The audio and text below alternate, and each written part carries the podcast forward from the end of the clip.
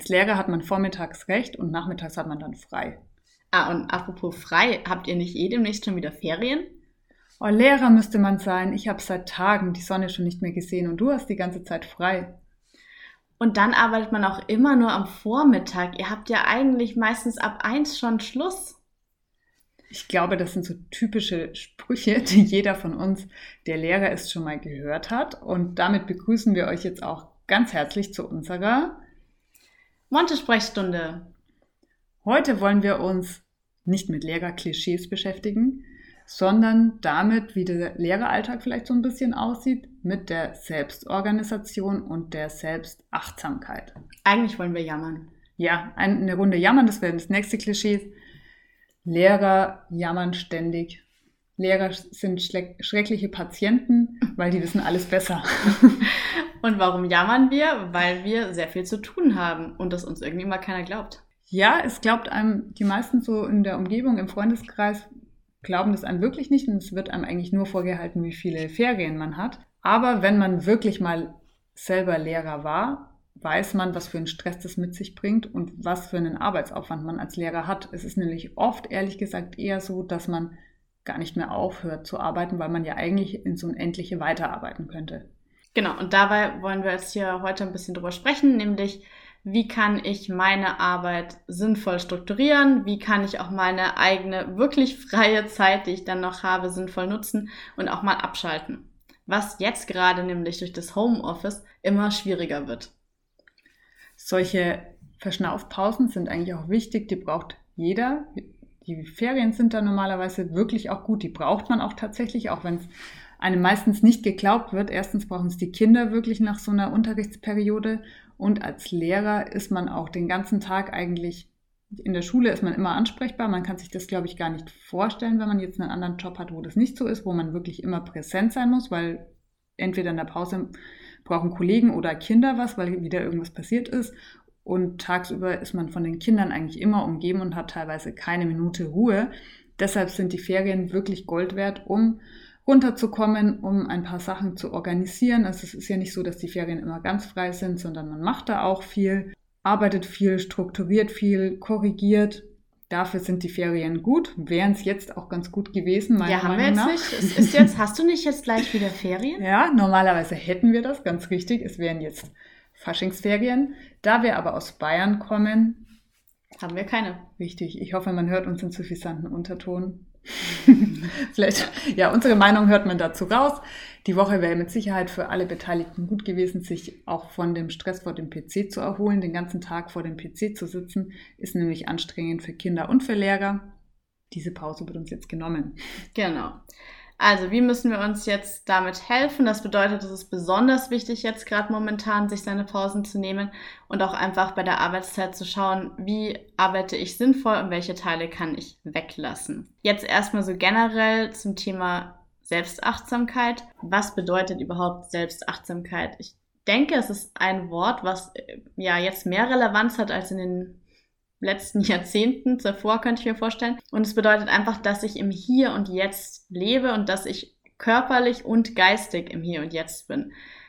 Ich selber muss gestehen, das ist etwas, was ich wahrscheinlich wahnsinnig selten bin. Ich bin in Gedanken eigentlich immer schon bei neuen Planungen, Ideen, denke über irgendwelche Dinge nach, die man gesagt hat, die man nicht hätte sagen sollen und so weiter. Und all sowas gehört dazu, was einen eben aus diesem jetzigen Hier und Jetzt rausreißt und eben entweder in die Vergangenheit katapultiert oder in irgendwelche Zukunftspläne. Bedeutet auch, dass ich eben nicht meine komplette Konzentration und äh, ja, meine Leistung in die jetzige Lage hineinbringen kann. Es ist oft auch einfach schwierig, glaube ich, sich davon abzugrenzen, irgendwie, weil man automatisch immer an morgen denkt oder bewertet, wie es gestern war. Ganz schlimm, muss ich sagen, war das im Referendariat da war man sowieso eigentlich mit dem Kopf nur in der Schule. Man hat bis nachts gearbeitet teilweise, ähm, war nur damit beschäftigt, Stunden vorzubereiten, weil man sie dann ja ganz akkurat vorbereiten musste. Man wurde ja dauerhaft bewertet. Wenn dann mal was nicht so gelaufen ist, wurde einem im Ref auch gesagt, also einer Mitreferendarin wurde dann gesagt, ähm, Sie müssen schon wissen, wo Ihre Prioritäten ähm, sind. Ihre Priori Priorität, schwieriges Wort, ist jetzt die Schule und das Referendariat. Sie haben jetzt kein äh, Wochenende mehr. Solche Sachen hat man dann mitbekommen und war dann wirklich nur am Arbeiten und manche waren dann wirklich auch am Ende und es hatte nichts mit einem gesunden Referendariat zu tun und man wurde permanent unter Stress gesetzt. Da war es im Ref noch schwerer, irgendwie daran zu arbeiten, wo setze ich mir jetzt mal eine Grenze, wo nehme ich mir eine Pause.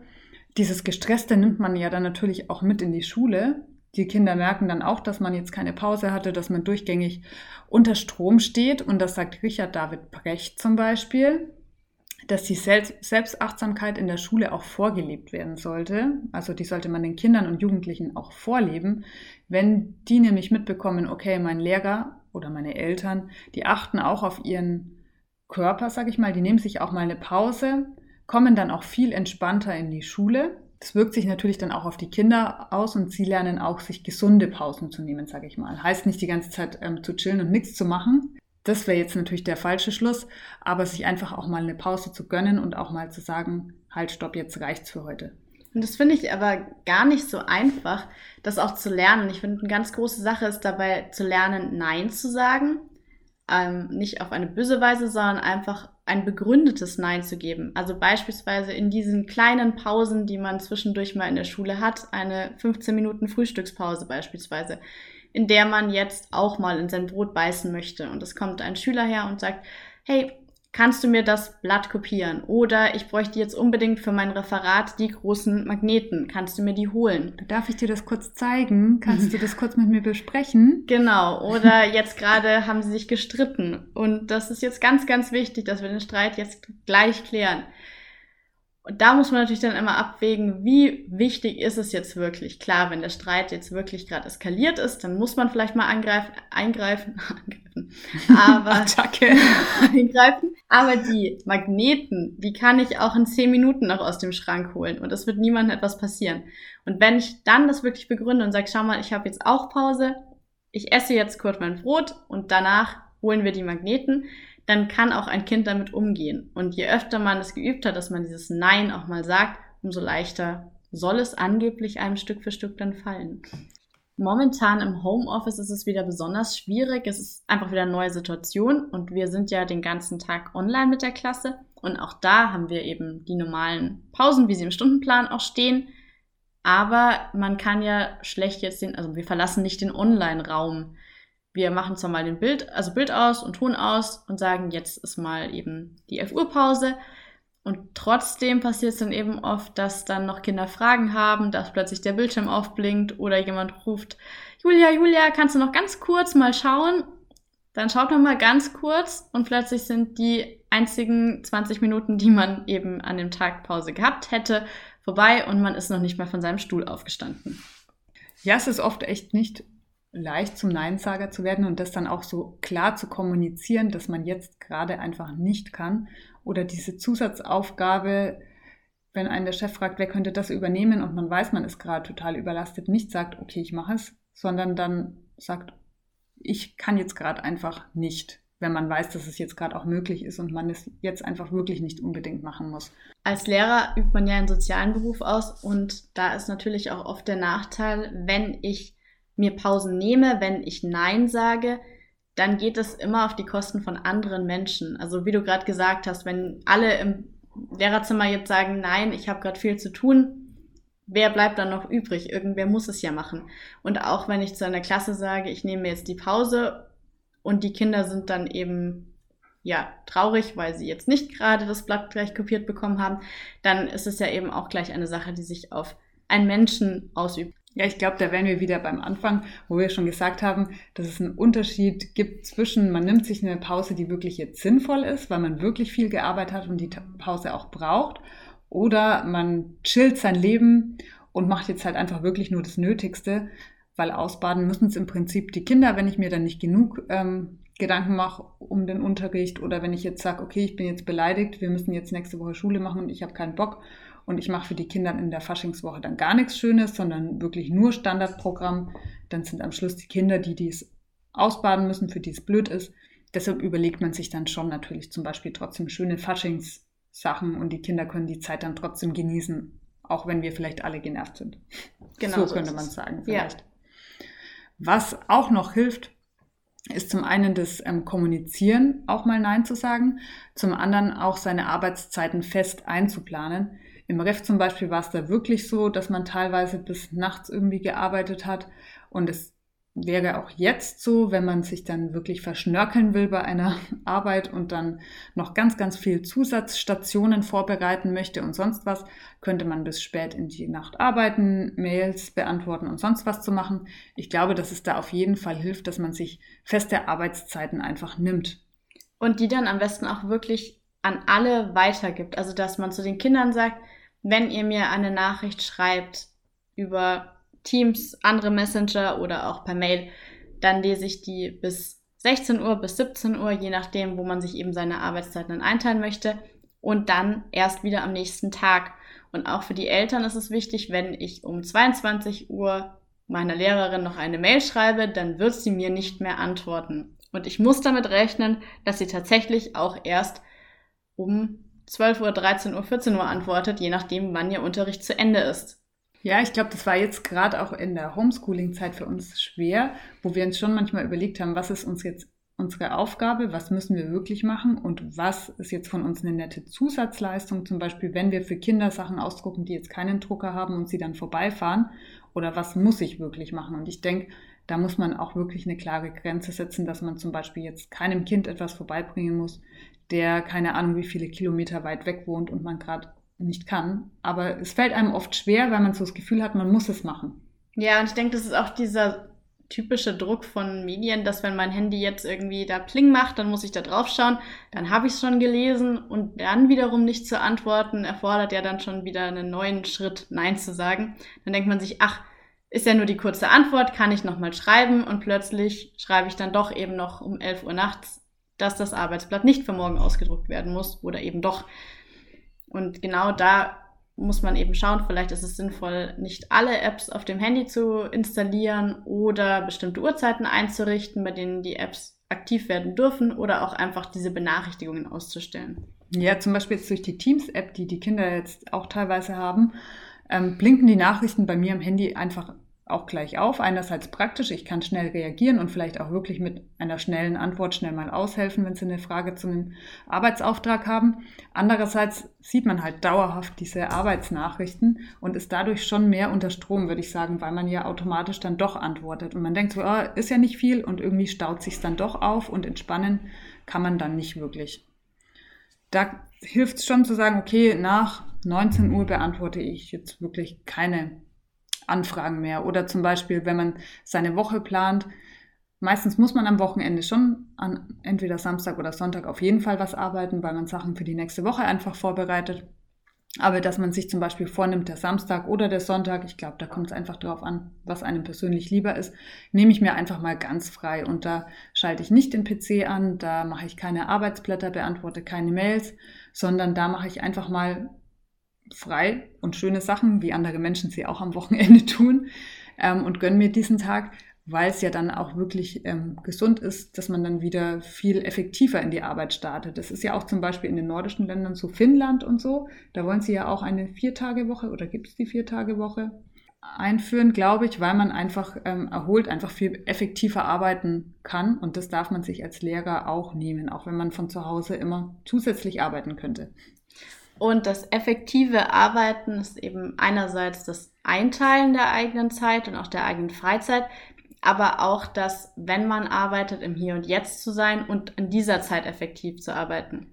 Also wenn man eine Stunde vorbereitet, zu schauen, was ist mein Ziel, wo möchte ich am Schluss hin mit der Klasse und nicht erst zu schauen, was ist das schönste Material für, die Einla für den Einstieg in die Stunde.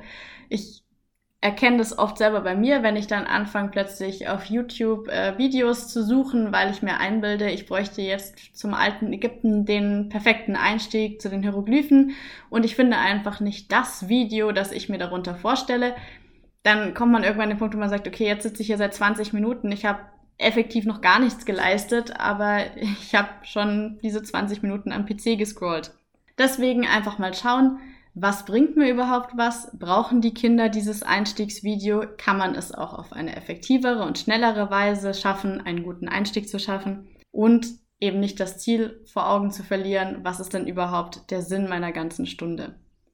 Ja, ich glaube, gerade beim Einstieg, wo du es gerade sagst, ist man oft versucht, viel zu viel Zeit reinzustecken, weil man ihn dann besonders kreativ gestalten möchte. Irgendwie, es ist ja auch wichtig, beim Einstieg lernt man ja auch so die Aufmerksamkeit zu wecken und das Interesse. Aber ich glaube, man ist oft dazu geneigt, es dann zu übertreiben und sich sonst was zu überlegen und stundenlang diesen Einstieg äh, zu planen, der dann eigentlich im Endeffekt nicht so viel bringt, weil es ein kurzer Einstieg war. Wenn er besonders vorbereitet ist, finden ihn die Kinder auch nett und es ist auch cool, wenn man sich Mühe gibt. Aber man muss sich auch überlegen, sind die Stunden das jetzt auch wirklich wert, dass ich das jetzt Ewigkeiten vorbereite für den Mini-Effekt, dass sie dann danach eigentlich eben erst richtig ins Arbeiten kommen. Passend zum Thema Zeit in etwas eben investieren, gibt es dazu das sogenannte Pareto-Prinzip. Das haben vielleicht auch schon mal ein paar Leute gehört aus dem Studium. Das bedeutet, dass wenn ich 80 Prozent meines Ergebnisses schaffen möchte, dann muss ich dafür 20 Prozent aufwenden. Also ich kann 20 Prozent meiner Arbeitszeit verwenden und kriege ein 80-prozentiges Unterrichtsergebnis zum Beispiel für meine Unterrichtseinheit. Wenn ich eine zu 100 Prozent perfekt vorbereitete Stunde haben möchte, dann muss ich nochmal 80 Prozent der Zeit dafür aufwenden. Deswegen muss man sich mal überlegen, reicht es mir, eine Unterrichtsstunde auch so zu führen, dass zu 80 Prozent alles passt, was auch schon eine sehr gute Stunde ist, oder möchte ich meine 100 Prozent Stunde, die dann zum Beispiel genau dieses Einstiegsvideo hat, von dem wir gerade gesprochen haben. Das wäre jetzt zum Beispiel eine Lehrprobenstunde, die ist dann wirklich 100 Prozent, aber ist die auch alltagstauglich, kann man sich da fragen ich glaube, gerade bei Arbeitsblättern oder Arbeitsmaterial ist es immer schön, auch wenn man das selber vorbereitet, weil oft findet man sich in den selber ähm, gemachten Sachen einfach auch besser zurecht oder sie sind besser auf den Unterricht angepasst. Aber manchmal ist es halt auch einfach so, dass vielleicht das Material von anderen, das schon erstellt ist, auch seinen Zweck tut und es da dann eigentlich Zeitverschwendung ist, da stundenlang das Arbeitsblatt, das ich jetzt gestalte, zu machen, wo ich dann tausend Bilder noch suche, die Schriftart noch verändere, die Farbe, was man halt alles machen kann, das Design. Und im Endeffekt hätte ich mir die Zeit sparen können, hätte vielleicht andere Sachen schon mal vorbereiten können für den Unterricht und hätte mir das einfach von einem Kollegen nehmen können. Ich sehe das immer auf Instagram in unserer Lehrerbubble. Also was da an Material erstellt wird, ist der absolute Wahnsinn und ich möchte auch gar nicht wissen, wie viel Zeit da hineingeflossen ist. Deswegen sehe ich das immer als sinnvolle Aktion, Material zu kaufen oder downzuladen, weil das ja dann auch jemand da investiert hat, seine Zeit und ich investiere dann mein Geld, um diese Arbeitsblätter herunterzuladen. Aber da wäre es dann auch mal wichtig, wenn man sich da Material holt, trotzdem nochmal vorher zu schauen, passt das wirklich zu meiner Stundeneinheit oder ist es sinnvoller, was selbst zu gestalten? Das gebe ich dir völlig recht ich hatte schon das Problem, dass man ein Material gekauft hat, erst ganz begeistert ist und dann feststellt, so richtig zu 100 Prozent passt es nicht in meine Einheit rein. Und dann braucht man wieder diesen ganzen Zeitaufwand, um das eben umzugestalten. Dann hat es auch nichts gebracht. Dann ist man typisch Frau und geht zu sehr auf Shoppingtour und kauft sich dann gleich 100 Sachen. Und im Endeffekt ähm, war es dann umsonst, weil man das Material nicht braucht und aus lauter Euphorie viel, viel zu viel gekauft hat. Also am besten wirklich vorher abwägen, sich das Material genau anschauen, passt das wirklich zu meinem Unterricht oder kann ich mir das Geld sparen? Und zum Thema Material teilen. Natürlich könnte man auch im Kollegium mal Ideen weitergeben, Material teilen. Ich merke es immer selber, die typisch deutsche Art, dass man da irgendwie sein Material nicht hergeben möchte. Ich weiß gar nicht, wo man das so gelernt hat, aber wenn man dann viel Zeit darin investiert hat, dann ist es irgendwie ja so das eigene Baby und wenn man das dann weitergibt, dann weiß man nicht, was damit passiert. Das ist absolut lächerlich und man muss es sich wirklich, wirklich abgewöhnen. Ja, geteilt ist ja dann eigentlich viel ähm, effektivere Arbeit, aber ich kenne das auch, man fühlt sich dann irgendwie tatsächlich, ich weiß nicht, es ist ja dann meins. Und meinen Freunden gebe ich das dann schon gerne. Aber bei jedem denke ich mir, okay, derjenige kann jetzt chillen und ich habe stundenlang Arbeit da reingesetzt.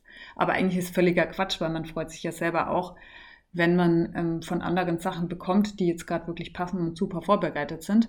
Ist vielleicht auch so ein bisschen ein typisch deutsches Ding, die Sachen nicht teilen zu wollen. In Neuseeland zum Beispiel, da sind wir wieder bei der tanzende Direktor bei uns im Buch, das wir schon mal empfohlen haben, von dem Julia auch ganz begeistert ist. Ja, sehr.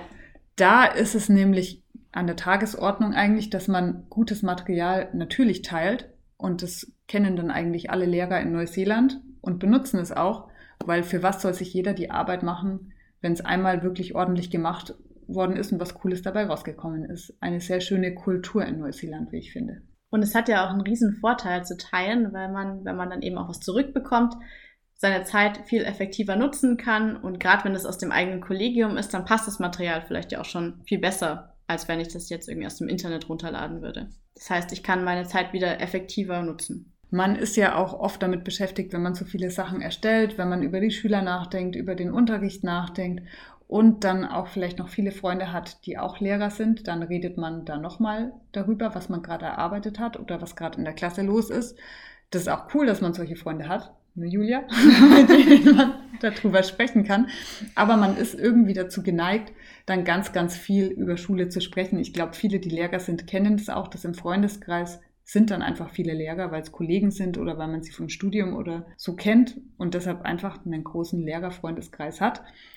Aber das trägt dann oft leider dazu bei, dass das Gesprächsthema ganz oft Schule ist. Deswegen der Tipp, auch einfach mal Freunde suchen, die außerhalb des eigenen Berufsfeldes sind.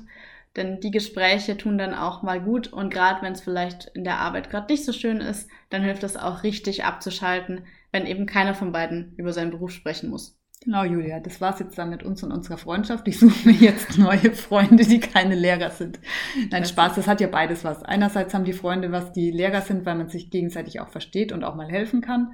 Andererseits ist es, glaube ich, wirklich gut, man kann auch Lehrerfreunde haben, mit denen man einfach mal auch nicht über die Schule redet. Das ist natürlich auch möglich und auch zusätzlich seine anderen Freunde hat oder vielleicht auch in der Familie nicht die ganze Zeit nur über Schule redet, sondern vielleicht auch mal über den Bachelor von gestern redet oder über Germany's Next Topmodel oder über den nächsten Urlaub. Momentan schwierig, aber über solche Sachen. Und was natürlich einen auch noch sehr gut ablenken kann vom Berufsalltag, sind Hobbys, die nichts mit dem Beruf zu tun haben. Zum Beispiel, dass man einen Podcast erstellt, bei dem man eigentlich nur über die Schule spricht. Wow, was das ist ein, ein tolles Hobby zum Abschalten. Nein, aber es entspannt uns wirklich, weil wir ähm, ratschen nebenher auch, wie gerade gesagt, zum Beispiel auch über den Bachelor oder sowas. Nicht ganz über die Schule, ja. Aber es gibt auch Hobbys, die gar nichts mit der Schule zu tun haben. Es soll Personen geben, die zum Beispiel gern laufen gehen, sich für Marathons vorbereiten. Es gibt aber auch Menschen wie mich, die gerne mit ihrem Hund Gassi gehen in ihrer Freizeit oder sich anders sportlich beschäftigen. Und an Christine, vielleicht kannst du sagen, wie du da so abschaltest bei deinen Laufen. Ja, also ich, wie Julia hier gerade schon gesagt hat, wie man es merkt, ich laufe total gerne und laufe auch Marathon.